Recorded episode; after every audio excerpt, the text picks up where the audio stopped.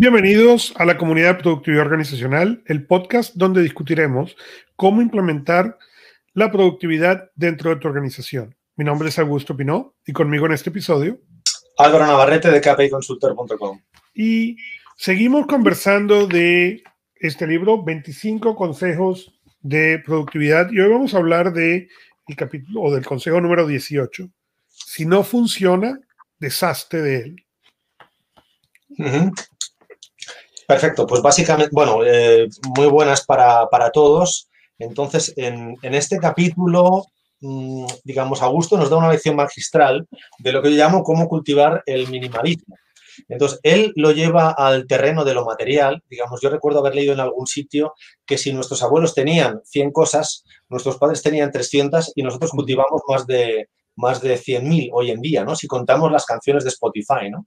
Entonces, eh, Augusto en tan solo dos páginas hace una lección para mí magistral de aquello que yo llamo el, digamos, la gestión de lo simple, ¿no? O sea, asociando de forma material la parte que no necesitamos eh, y por otra parte eh, acompañándonos hacia, hacia intentar simplificar nuestra vida necesitando menos, ¿no? O sea, haciendo un poco eh, bueno aquel dicho de que no es más rico el que más tiene, sino el que menos necesita, ¿no? Entonces yo, por ejemplo, la, lectura que, hice cuando leí el libro, y me apunté aquí mis, mis notas, no fue tanto en el sentido material, sino por llevar un poco la discusión al terreno de la empresa y de lo, y lo personal, pues, eh, digamos, mm, era un poco en el sentido de decir, eh, yo creo que hoy en día estamos viviendo, hola, hola, ¿se mal? Ahora, digamos, en estos momentos donde vivimos, o sea, donde, o sea, yo creo que es el único momento en la historia donde conviven tres crisis, la económica, la medioambiental y la sanitaria. Entonces, eh, claro. Hola. Hola, hola. Sí, te escucho, te escucho. Oigo ruido de fondo, vale. Aquí no sé qué pasa. Vale. Entonces, digamos, muchos clientes me preguntan eh, reiteradamente qué hacen con su empresa. O, por ejemplo, eh, pues mira, Álvaro, tengo muchos problemas con un empleado con el cual discuto más que me río. ¿Qué harías tú? O, por ejemplo, ya no entro en el terreno personal, ¿no? Pero digamos, mm, de la misma manera que Augusto nos dice, cultiva minimalismo y serás grande, pues yo digo, o sea, todo aquello que te dé más disgustos que alegrías, eh, quítatelo de tu vida, digamos, tanto a nivel material como a nivel de, empresa o proveedores o incluso clientes, ¿no? O sea, yo personalmente llevaba 286 cuentas, lo digo, hace tres años y ahora solo llevo 23. Entonces, claro, hay que ir buscando aquello que te hace feliz y, ir quitando lo que te intoxica, ¿no? No sé si tú querías explicar eh, exactamente esto, pero yo la lectura que quise fue poner esto, ¿no? Digamos, si tu empresa te da más disgustos que alegría, ciérrala, me apunte al final. Si tu empleado o pareja discutes más que no te ríes, despídelo o cambia de pareja. Decide. Esto es lo que yo me apunté a gusto. No, y es cierto, es exactamente el, objetivo. Nos, a veces adquirimos bienes, personas, eh, empresas, experiencias que en realidad, en vez de generar eso que teníamos pensado, lo que nos trae es más dolores de cabeza, pero en vez de deshacernos de él, lo que tratamos es de hacer que funcione de cualquier modo, porque pensamos en todo lo que invertimos, en vez de pensar, lo cortamos aquí, se acaba la pérdida y seguimos hacia adelante, ¿no? Y uno de esos ejemplos en mi vida en particular son los convertibles. Yo soñé desde niño pequeño con un convertible. Y en el primer momento que pude, compré un convertible, ¿ok? Y lo detesté y lo vendí. Decidí que el problema no era el convertible. Años después, cuando quise el siguiente, el problema no era el convertible, sino el convertible que yo me había comprado. Entonces ahora ah. tenía más dinero, me compré uno mejor, ¿ok? Cuatro meses después, estábamos, después que pasó la, la luna de miel del convertible, estábamos nuevamente en el mismo problema. Detestaba el convertible. Lo que, pero me costó mucho tiempo entender cuál era el problema del convertible, qué era lo que no me gustaba del convertible. Lo que no me gustaba del convertible era estar pegado en el piso, exactamente el deportivo del convertible. Era lo que no me gustaba. ¿Ok? Pero al menos tuve la gran fortuna o la gran visión de entender en ambos casos que no funcionaba para lo que yo quería y poderlo vender en un plazo relativamente corto, asumir la pérdida y vámonos. Lo que yo muchas veces veo con dificultad en, los clientes y con dificultad en, mucha gente es adquirimos el producto, adquirimos la experiencia, adquirimos la relación, la relación deja de funcionar, pero ahora nos quedamos consistentemente con esta, con esta relación, nos quedamos consistentemente en amarrados a esto sin ver cuál es el siguiente paso, si ver qué es lo que siguiente tenemos que hacer para salir de ahí, ¿no? Pero porque, digamos, porque nos autoengañamos dándonos esa pildorita de serotonina a corto plazo comprando lo material, a gusto, ¿te refieres? ¿O entiendo yo que vas por ahí? Mira, comprando lo material es en parte, pero en otra parte es porque nos, nos parece que por el hecho de que no funcionó o por el hecho de que ya lo compramos, debemos usarlo, porque si no es un desperdicio. Y efectivamente, técnicamente lo es. Fue una compra equivocada. vámonos hacia adelante. El problema está en que nos aferramos en que algo tiene que funcionar y que algo tiene que funcionar porque ya invertimos cuando en realidad la respuesta correcta es eliminarlo, ¿no? Y yo, yo cuento en ese libro, en, en 25 consejos de productividad, cuento el cuento de la Mac. Yo, mi primera Mac, mi primera Mac como adulto, la compré un día que la PC me falló y andaba enfurecido. ¿Ok? Y dije, no vuelvo a usar una PC más nunca. Y fui y me compré una Mac al Apple Store. Perfecto, exceptuando que como fue un cambio emocional, ¿ok? Nunca lo pensé ni pensé en las consecuencias y cuando enchufé mi, mi teléfono inteligente de esa época, que era un treo, se borró todo. Es cierto, tenía el respaldo, pero fue todo un, una serie de problemas que sí, yo tenía el conocimiento técnico para resolver, pero que se podía haber resuelto de otro modo. ¿okay? Y eh, como eso, yo he comprado software, piezas de software, elementos, experiencias. Eh, yo recuerdo un viaje que nosotros hicimos, mi esposa y yo, pre-niños, ¿okay? a un lugar al cual teníamos mucho cariño, muchas ganas de ir y llegamos al lugar y el día de la mañana siguiente nos levantamos y nos regresamos. Porque nos gusta y ya está. Bueno. Ok, pero mucha gente, en cambio, en vez de, entender eso y asumir el, mira, esto es lo que es, vámonos, se hubiera quedado en una vacación en un lugar donde no estaba, en un hotel, el hotel, el hotel se veía muy bien en las fotos y, resultó no, que no, es, no era igual a lo que, a lo que nosotros pensábamos, estaba realmente terrible. Entonces, ya el hotel estaba pagado, no iba a haber reform, ¿sabes? El hotel era dinero perdido, teníamos dos opciones, nos quedábamos en un hotel que nos había espantado a los dos o nos cambiábamos de hotel y fue lo que hicimos. Pero ¿cuánta gente conocemos o conoces o has experimentado en, el negocio que se quedan en el hotel porque ya pagaron los siete días y entonces en vez de tener una experiencia agradable tienen siete días de miseria porque, lo, porque todo lo que hacen es rezongar al hotel? O cuántos clientes he trabajado o has trabajado tú que compran un, un, CRM, que compran un sistema para la empresa, ¿ok? Y que porque costó lo que costó, ahora hay que hacerlo funcionar a pesar de que el sistema es completamente incompatible con el resto de la empresa. Totalmente. ¿Y, en qué momento dirías que se toma la decisión de aceptar ese fracaso? Porque en, el fondo, digamos, te pasa con, o sea, no sé, yo por ejemplo, eh, es como el que va a ver una película al cine, pagas 10 dólares y resulta que a los 15 minutos ves que es un bodrio y te vas. Y otros dicen, no, bueno, esperemos 30 minutos y otros dicen, bueno, lo mejor de la película es el final y podíamos buscar el símil. Yo, por ejemplo, ahora me gasté un dinero en una formación importante y me di cuenta al cabo de dos días que era absurdo, pues prefiero perder el dinero que no estar yendo una semana. Pero no es perder el dinero. Fíjate, fíjate te, voy a, te voy a interrumpir porque es importante hacer una aclaratoria. Yo, cuando yo trabajo con los clientes, especialmente con los pymes, lo primero que yo trabajo es definir cuánto es la hora laboral. ¿okay? ¿Cuánto cuesta, cuánto es el valor ¿ok? De una hora de trabajo de este cliente, ¿ok?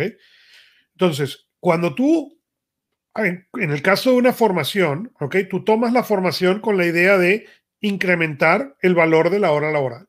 Ok. Ok. Ahora, si tú llegas a esta formación y te das cuenta que esta formación es una pérdida de tiempo, ¿ok? Porque no te va a permitir hacer eso, ¿qué estás haciendo? ¿Cuál es el dinero que estás perdiendo? ¿El que ya pagaste en la formación o el dinero de quedarte sentado ahí perdiendo el tiempo porque ya estás desenchufado del concepto, ya no estás prestando atención, no vas a obtener el valor. ¿Dónde es realmente la pérdida? Y la pérdida, en mi opinión muy modesta, está en quedarse ahí sentado escuchando algo que no te va a dar el valor que crees que te va a dar. Pero, Pero ¿por, qué, la mayoría a gusto? Porque yo creo que la gran mayoría se esperan a ver el final de la película, igual que la gran mayoría tomaron vacaciones, pagaron los siete días y pierden sus vacaciones, que es lo más caro. Que, o sea, la gran mayoría siguen, eh, digamos, en un camino equivocado, ¿no? Siendo conscientes. Sí, 100%. la gran, pero al mismo tiempo voy a decir, la gran mayoría de la gente no tiene la menor idea de cuánto es el valor de su hora.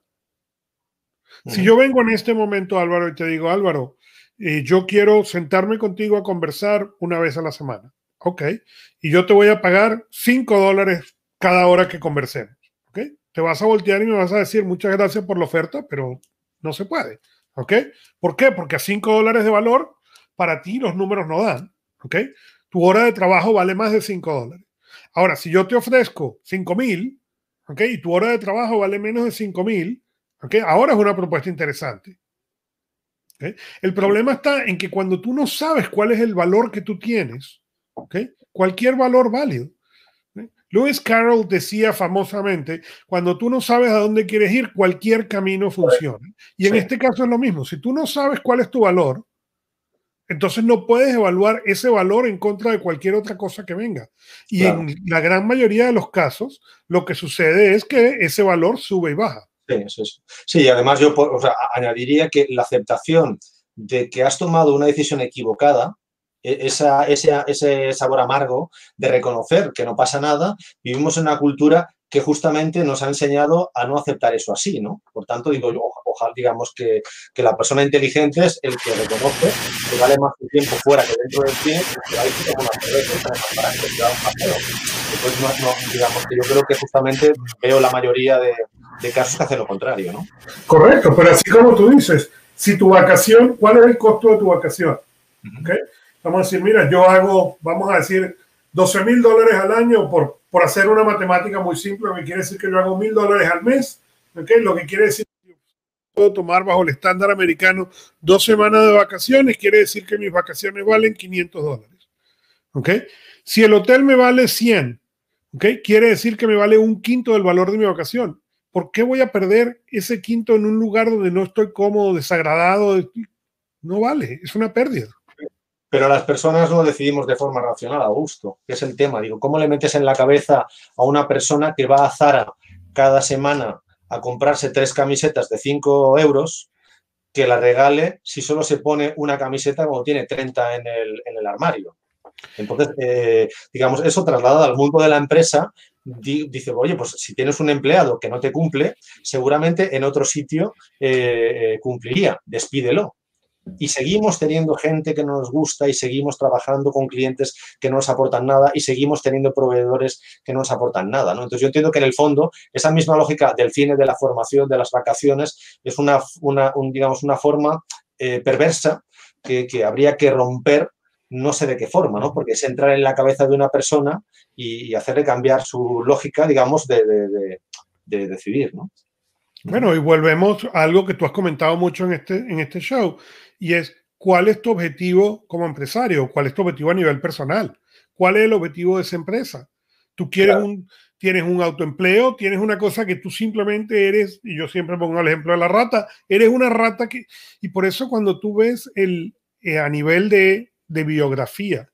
La gran mayoría de los libros que tú encuentras están en dos conceptos grandes. Hacer la rata más fuerte, hacer la rata más inteligente o hacer que la rata corra más rápido. Pero el número de libros, cursos, etcétera, que existe para enseñarle a la gente a bajarse de la rata o a bajarse de la rueda, dejar de ser la rata, al menos ser una rata más, con criterio, son muy pocos. ¿Por qué? Porque no es donde está la mayoría. La mayoría de los libros van a donde está ese volumen. Claro. Y así como tú dices, tú ibas de 200 a 25 clientes. ¿ok? Pero esos 25 clientes, ¿ok? Yo me atrevería a decir que están muchísimo más alineados con lo que tú estás buscando hoy en día que los doscientos y tantos que tenías anteriormente. Entonces la pregunta es, ¿qué es lo que es importante para ti? no, correcto. a dónde quieres alinearte. Y, y, no solo eso, digamos, los clientes que no los llevo yo ahora, estoy seguro que las personas que los llevan, que como están mucho más alineados con ellos, les sacan mucho más potencial, ¿no? Pero yo pienso que hay que tener siempre, digamos, en esa filosofía del minimalismo, o sea, eh, un poco ese principio augustiniano, ¿no? Digamos, muy pocas cosas y, buenas. Muy pocos empleados, los mejores. Muy pocas herramientas técnicas y las mejores. Un buen zapato de 200 dólares que se puedan cambiar las suelas y no tener 50 bares, ¿no? Y luego, pues yo sí distingo eh, que yo cuando leí tu, digamos, por ejemplo, tu libro, tenía la duda que yo me hice, y con esto, pues por mi parte acabo, digamos, yo, por ejemplo, cuando cumplo un objetivo, sí me gusta regalarme un objeto caro exclusivo si puedo permitírmelo. Pues claro, eso no lo considero yo materialismo, digamos. Yo entiendo que si uno quiere y sueña con un coche convertible, puede pagárselo y resulta que tiene el beneficio y, digamos, cumple su propósito, pues yo entiendo que es esa zanahoria que tú te pones como objetivo final en tu carrera y te vas dando buena energía porque llegas a, las metas, ¿no? Y es un premio a tu esfuerzo. Eso sí me parece, digamos, eh, eh, una forma sana de, utilizar el materialismo, ¿no? Pues si yo, no sé, yo por ejemplo ahora me, decía un compañero, dice, pues mira, tenemos 10.000 seguidores en YouTube. Digo, pues cómprate el iPhone 12 si quieres, porque te lo mereces. Entonces, eh, eso me parece sensato, ¿no? Y, no es, no es que voy a, yo siempre aclaro, yo no tengo una guerra en, contra del minimalismo. Una persona que tiene cuatro computadoras alrededor de su, de su silla de trabajo no puede hablar de minimalismo. ¿ok? El problema no es el minimalismo. El problema es cuando tú compras por comprar. Como tú dices, vas a Sara a comprar la otra camisa, no porque necesites la camisa o quieras la camisa o desees la camisa, sino porque es la rutina, es ir todas las semanas, todos los viernes, todos los días de cobro a ir a comprar una camisa nueva, que no te pone, no te gusta. Y a lo mejor ni siquiera compras la que te gusta, sino que compras la que encuentras, ¿ok? O la que encuentras al precio que puedes acceder. Hay una gran diferencia entre comprar y adquirir cosas que quieres o que necesitas. Y una cosa muy distinta es estar en esa rueda, ¿ok? En la cual yo todos los viernes tengo que ir a comprar algo porque hay que comprar algo porque es el, es el día de pago y hay que comprar algo. Son cosas muy distintas. No es, no es yo, por ejemplo, eh, yo uso una pluma que se llama Fisher, que está, está presurizada, ¿ok? Y es, el, y es la que me gusta. Y tengo varias, ¿ok? No es, no es tengo solo una pluma, no, no, tengo varias y tengo varias que significan, como tú dices, un par de cosas distintas.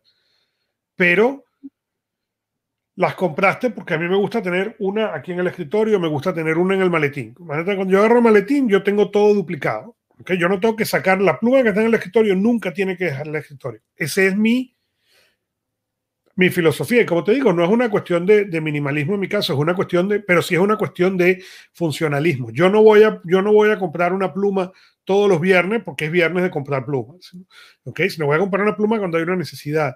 Y es lo mismo, y al mismo tiempo entender cuándo hay que salir de ellas, ¿no? Sí, sí, está claro. O sea, yo me quedo con esa lectura de, digamos, no es tan malo comprar cosas, sino que tú las utilizas, dejaste de ellas, ¿no? Y eso aplicarlo a toda la vida. Y eso al final debería darte un aprendizaje para que obviamente cada vez compres de forma más eh, racional y más sensata, ¿no? Porque si no somos estúpidos, ¿no? Así es, así es. Y, pero eso, en el momento que tú empiezas a generar eso y a crear eso y a cambiar esa manera de hacerlo, ¿okay? eso tiende a generar una transformación a, a nivel de cómo piensas y de qué tienes y de qué mantienes a tu alrededor. Sí, sí, estoy de acuerdo. Y además en esos pequeños cambios es donde realmente se ve esa transformación contraria a lo que es, digamos, esos pequeños detalles que marcan la diferencia entre querer ser mejor persona o querer crecer y simplemente engañarte, ¿no? Digamos que, que yo, por ejemplo, si me apetece un capricho, una tontería, siempre digo, bueno, si mañana sigo pensando que la quiero, me la compro, pero nunca me la compro espontáneamente, que es una regla que a mí me enseñó mi abuelo en paz descanse, ¿no? esperar. Y luego, si vale más de mil dólares, en lugar de un día, digo, pues el mes que viene, si sigo pensando lo mismo, me la compro y si no, me espero. Correcto, pero, pero ves, esa es la diferencia en la cual controlas ese estímulo. Es siempre cuestión, una cuestión de, de controlar de controlar el estímulo. Yo siempre digo, cuando yo hablo con gente realmente minimalista, yo no soy realmente minimalista, ¿ok? Una de las preguntas que inicialmente yo, yo tenía cuando, cuando empecé a entender el concepto del minimalismo era, pero ¿cómo controlas ese impulso de yo me quiero comprar un teléfono? Y en algún momento, conversando con alguno de ellos, eh, la respuesta fue no, no, ese impulso no se equivoca, no se, no se desaparece nunca. Tú puedes tener un solo par de zapatos, pero de todos modos vas a pasar por la tienda y vas a decir, oye, esos zapatos me gustan. La, pregunta la, la pregunta no es cómo se desaparece ese impulso. Ese impulso no se desaparece nunca, pero cuáles son las reglas que tú estableces para poder trabajar con el impulso. Por ejemplo, yo lo digo, yo lo digo, lo he dicho mucho con los años. Para mí, la pizza es una comida de comida de confort. ¿okay? Y además es la comida que yo pienso cuando me estreso. ¿okay? Yo me estreso y inmediatamente quiero pizza. ¿okay? Entonces, cuando a mí mi cerebro me dice, vamos a comer pizza, ¿okay? yo he, me he entrenado a, a, parar un momento de entender, ¿es pizza porque me provoca el alimento o es pizza porque estoy estresado? ¿Cuál es la razón por la cual quiero pizza? Y no es acerca de comerme o no comerme la pizza. ¿Ok? En mi caso, yo llegué a pesar 400 libras, más de 200 kilos. Entonces, para mí, yo me podía comer una pizza extra larga yo solo. ¿Ok? Hoy en día, pesando menos de 200 libras, para mí esa parte es muy importante. No volver a caer en eso. Que yo no quiero que ese, ese, ese, eso sea un cambio, sino eso para mí fue una transformación. Lo que quiere decir que yo tengo que establecer métodos para no volver a caer en ese juego. Cuando uno lee los principios de Alcohólicos Anónimos, son principios muy interesantes porque es un día a la vez, siempre. Y es importante entender con todas estas cosas que para la mayoría de estas cosas siempre va a ser un día a la vez. Muy bien, pues me quedo con la copla, a gusto. Me quedo con la copla y además invito a todas las personas que nos siguen a que una pequeña transformación personal será exponencial en la pyme. Porque si esa persona es capaz de gestionar bien su stock de camisetas o el de su familia en sus armarios, cuando llega a su inventario y, y, necesite liquidez, será capaz de desprenderse de existencias haciendo buenas promociones, ¿no? Porque si no tendrá ese, ese mismo, en fin, esa misma actitud, ¿no? De, de retener, ¿no? Muy bien. Te felicito, Augusto. Un 10. ¿vale? Perfecto. Y con esto cerramos este capítulo. Síguenos en LinkedIn o donde más te guste escuchar podcast. Déjanos saber tus preguntas, inquietudes y más a marketing.kpiconsultor.com. Uh -huh. Y recuerden que 1 más 1 es igual a 11, pero 1 más 1 más 1 es igual a 111. Gracias.